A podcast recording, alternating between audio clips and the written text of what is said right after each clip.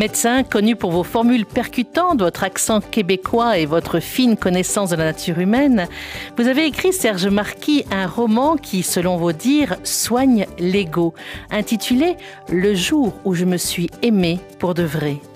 Alors dans notre première émission, la fois dernière, vous nous avez fait prendre conscience que l'ego fait souffrir aussi bien physiquement que psychiquement et euh, que bien trop souvent c'est inutilement. Alors docteur Marquis, comment soigne-t-on l'ego En fait, euh, ça s'apaise l'ego. Ça s'apaise quand on commence à entrer en relation, j'ai envie de dire ça comme ça, avec son activité en observer les mouvements à l'intérieur de nous. Il y a des gens qui me disent euh, est-ce que c'est possible de tuer l'ego? Non, on, ne tue pas l'ego. Puis en plus, ben, que ce soit parce que ça passe dans les gènes, peu importe, que ce soit parce que ça se structure quand on est enfant et qu'on on veut à tout prix être extraordinaire pour recevoir de l'attention, peu importe, il est là, présent. Alors donc, ce qu'on a à faire, c'est d'en découvrir la présence en nous et de découvrir surtout qu'il n'est pas ce que nous sommes. C'est ça qui est important. Socrate disait Connais-toi toi-même. Quelle phrase magnifique. C'est encore tellement vrai. Apprenons à découvrir que nous ne sommes pas notre ego, que nous ne sommes pas les pelures identitaires que nous avons construites tout au cours de notre vie. J'ai des gens dans mon bureau qui ont perdu leur emploi, qui se sont tellement identifiés à leur emploi. Elles disent en arrivant dans mon bureau, je suis devenu un déchet social parce qu'elles ont perdu leur emploi. C'est comme si, n'étant plus leur emploi, elles ne sont plus rien, elles n'existent plus, et là, elles fabriquent même une nouvelle pelure identitaire terrible. Je suis un déchet social. Alors, elles doivent apprendre à se connaître et à découvrir qu'elles n'étaient pas leur emploi. C'est fondamental, qu'elles sont bien plus que ça. Et c'est ça qui est la, découverte qu'on peut faire à propos de l'ego. Alors, dans votre livre roman, vous faites faire à Charlot, un enfant de 9 ans qui se pose plein de questions euh, et qui se demande qui est ce fameux ego. Alors, il l'appelle égomane, hein, comme les jeunes. Vous le faites faire dessiner son ego. C'est une prise de distance? Oui, c'est ça. En fait, Charlot veut absolument comprendre ce qu'est l'ego parce qu'il a observé déjà à l'école, à 9 ans, en vivant des épreuves comme l'intimidation, il découvre que l'ego est déjà présent, est déjà à l'origine de l'intimidation. Pourquoi? Parce qu'il y a des jeunes qui vont lancer des cailloux à d'autres ou lancer des injures à d'autres parce que ces autres sont différents et que leur ego n'accepte pas la différence de l'autre. Parce que accepter la différence de l'autre, ça veut dire je ne suis plus unique, spécial, etc. Il y a quelqu'un qui a quelque chose que moi je n'ai pas. Donc l'autre est unique, l'autre est spécial. Donc je vais faire disparaître ce qui est unique et spécial chez l'autre, même si c'est une infirmité, même si c'est un handicap. Et l'intimidation, à l'origine, il y a l'ego. Charlot découvre ça. Charlot veut donc comprendre ce qu'est l'ego et décide de le dessiner, de le représenter pour pouvoir effectivement prendre une distance vis-à-vis de l'ego, l'apprivoiser, l'apaiser, découvrir au fond qu'on pourrait tellement vivre dans une société extraordinaire si nous avions tous et toutes apaisé notre ego parce que on ne serait plus séparés, on serait interconnectés, on serait reliés. Et c'est ce que Charlot, à travers ces épreuves, découvre et veut faire découvrir à ses amis. Il veut faire découvrir que quand on apaise l'ego, on entre dans la lumière, on entre dans l'amour. Un enfant a la capacité de découvrir ça. Il y a des gens qui me disaient Ah, vous savez, il me semble que votre personnage est un peu jeune pour se poser des questions de cette nature. Eh bien, depuis que le, roman est publié, il y a des gens qui me disent Ma petite fille de 5 ans m'a dit Maman, pourquoi j'existe Ma petite fille de 3 ans m'a dit Maman, d'où je viens ce sont des questions existentielles que les enfants se posent. Il faut s'ouvrir les yeux. Et avant l'âge justement de 7 ans, ils ont une connexion euh, avec euh, l'invisible qui est très très profonde. Absolument. Naturelle. Oui, spontanée, immédiate. Quand on les observe, on les observe attentivement, on va s'émerveiller devant ça. On va aussi redécouvrir que c'est en nous cette capacité-là. Et que malheureusement, l'ego, avec toutes ses pelures identitaires, nous prive de pouvoir à chaque instant vivre ce que l'enfant vit dans sa connexion avec l'invisible. Parce qu'on est capable de ça toute notre vie. D'ailleurs, on le redécouvre parfois dans les derniers instants de nos vies. Malheureusement, pour certaines personnes, ce n'est qu'à ce moment-là qu'il ou qu'elle redécouvre ça. Vous qui êtes médecin, vous avez dû voir aussi des enfants qui souffraient. Quand ils arrêtent de souffrir, ils sont complètement au jeu ou, ou en présence. Et puis, bon, ils souffrent, alors ils souffrent. Mais il y a une capacité aussi d'être dans le moment présent et de le vivre en plénitude. Ah, tout à fait. Je pense que c'est le philosophe Héraclite qui a dit un jour, le temps est un enfant qui joue. Et curieusement, quand un enfant joue, le temps n'existe plus. C'est extraordinaire comme phrase. Parce que l'enfant est complètement présent à ce qu'il est en train de faire, à s'émerveiller devant les objets où il, fabrique, euh, il construit, euh, je sais pas, un édifice. il prend un, un, bout de ficelle, puis il fait un fleuve, une rivière avec, il construit un village. Il est dans sa créativité. Il est dans son imaginaire. Il est dans la présence en même temps au monde et à son potentiel, parce qu'il est en train de construire quelque chose avec son potentiel. On a ça en nous. Alors comment faire pour éveiller ça, ce qui est en nous euh, Vous parlez d'éclairs de conscience, d'éclairs de lucidité, pour revenir à, à l'ici et maintenant, et quand ça tourne dans la tête, comment il faut faire? Encore une belle question parce que c'est le travail de toute une vie. Il y a des gens qui se découragent. Non, il ne faut pas se décourager. C'est le travail de toute une vie. C'est le travail de chaque instant je vais juste faire une petite parenthèse pour utiliser une métaphore. Un jour, on a demandé au Dalai Lama. Pour moi, le Dalai Lama, c'est un personnage qui représentait un être qui n'avait plus le hamster dans sa tête, euh, qui avait complètement apprivoisé son ego, euh, tout ça, qui était donc en paix permanente. Et un jour, on lui a demandé euh, Qu'est-ce qu'un être éveillé? Et il a répondu C'est un être qui se met en colère, mais ça ne dure pas longtemps.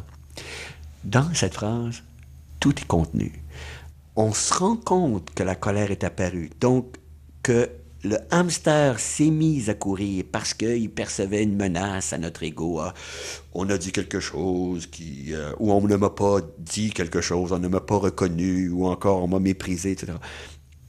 Donc le hamster accapare toute l'attention. On s'en rend compte et on ramène l'attention dans le présent, sur quelque chose de concret, dans la bienveillance à son propre sujet. Ça peut être le souffle, ça peut être la respiration. Ça peut être sur ce qu'on est en train de manger. Ça peut être sur la vaisselle qu'on est en train de laver.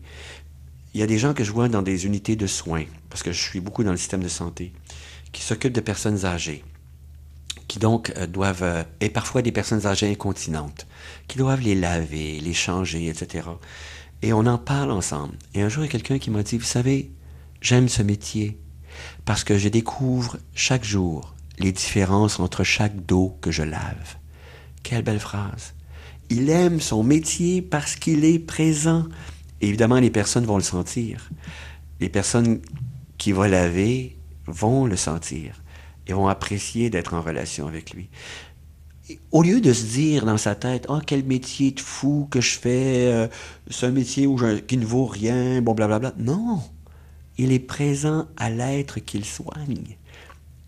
Voilà, c'est un travail de chaque instant pour découvrir où est notre attention et la ramener dans le présent. Alors très très concrètement, vous, vous parlez aussi de prendre tout simplement une grande respiration mm. aussi, donc de se reconnecter à son souffle, et puis peut-être aussi tout simplement de compter jusqu'à 5 Oui, tout à fait, parce que l'attention ne peut pas être à deux places en même temps. C'est très ah, Ça c'est important. ce que vous dites. L'attention ne peut... Ah, je pensais que nous les femmes, on y arrivait.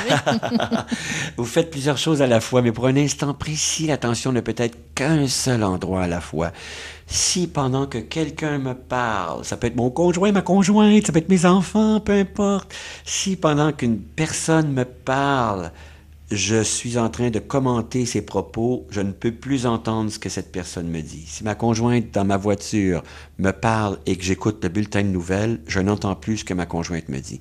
Donc l'attention ne peut pas être à deux places en même temps. Si elle est accaparée par mon hamster, elle ne peut plus être dans le présent. Si je la ramène sur mon souffle, ou si je compte, je débranche l'attention du hamster. Je l'amène sur quelque chose de concret. Une grande respiration permet ça. Simplement en inspirant, en comptant jusqu'à 5, 1, 2, 3, 4, 5, mon attention n'est plus accaparée par le jugement, le blâme, la critique à mon propre sujet ou au sujet de l'autre. Et c'est cet entraînement que je dois faire, chaque jour, chaque instant. Charlot, dans, dans le roman, utilise une phrase qui est Reviens ici. reviens ici. Et moi, je m'utilise cette phrase-là constamment. Je me rends compte que mon attention est accaparée par quelque chose que, une critique à mon propre sujet. Oh, j'ai oublié de faire ça ce matin. Oh, j'aurais pu lui dire merci, je ne l'ai pas fait. Allez, reviens ici, Serge. Reviens ici. Si tu veux dire merci à cette personne, il est encore temps de le faire. Écris-lui un courriel. Passe-lui un coup de téléphone. Reviens ici. Ne reste pas dans le passé. Ne va pas dans le futur. Reviens ici et agis. Ça me permet d'avoir des pensées justes au lieu d'avoir un paquet de pensouilleux.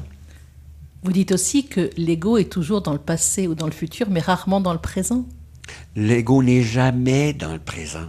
C'est la, la, conscience qui est dans le présent, ce n'est pas l'ego.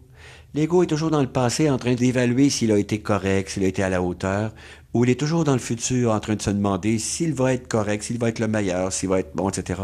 Parce qu'il a constamment peur de disparaître. Donc, il est en train de mesurer si ce qu'il a fait va lui permettre de continuer d'exister ou si ce qu'il va faire va lui permettre de devenir immortel, éternel, mon machin.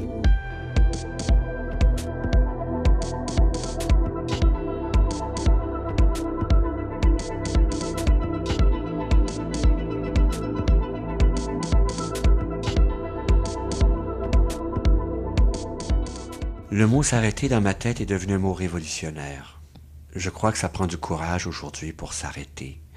Mais c'est pourtant un mot tellement fondamental. Je pense qu'on a construit un monde qui n'est plus adapté à nos rythmes fondamentaux.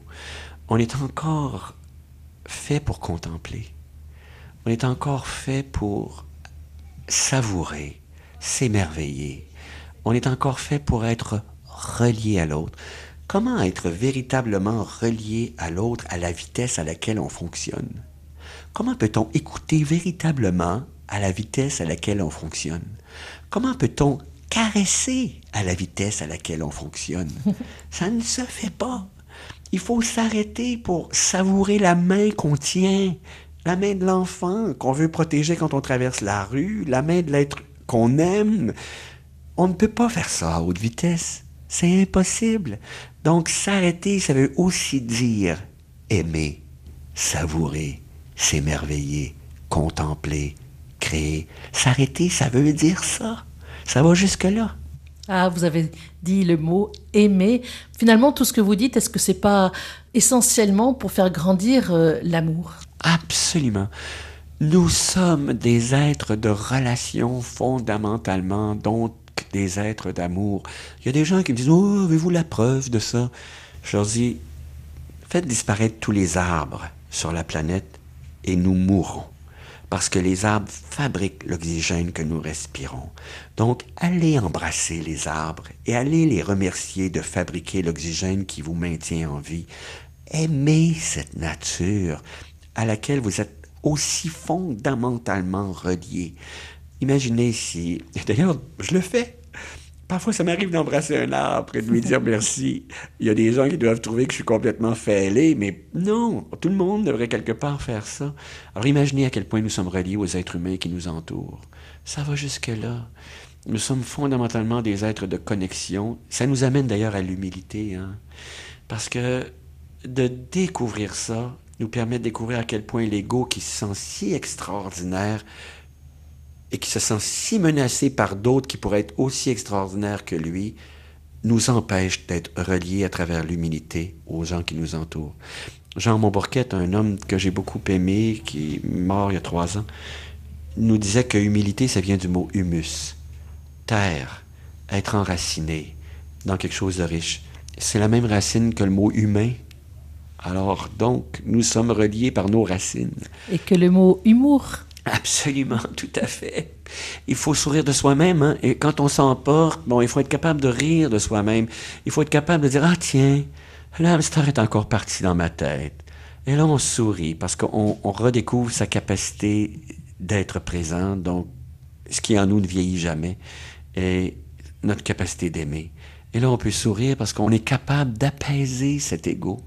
Et ça, ça nous amène à sourire on découvre, j'ai envie de dire, cet immense pouvoir qu'on a d'être relié à l'intérieur de nous.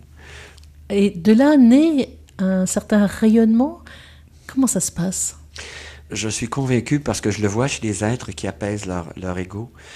Le titre du livre, Le jour où je me suis aimé pour de vrai, est une phrase dans le livre qui est prononcée par une petite femme qui s'appelle Marie-Lou et qui dit Le jour où je me suis aimé pour de vrai, il n'y avait plus de je, seulement une présence aimante.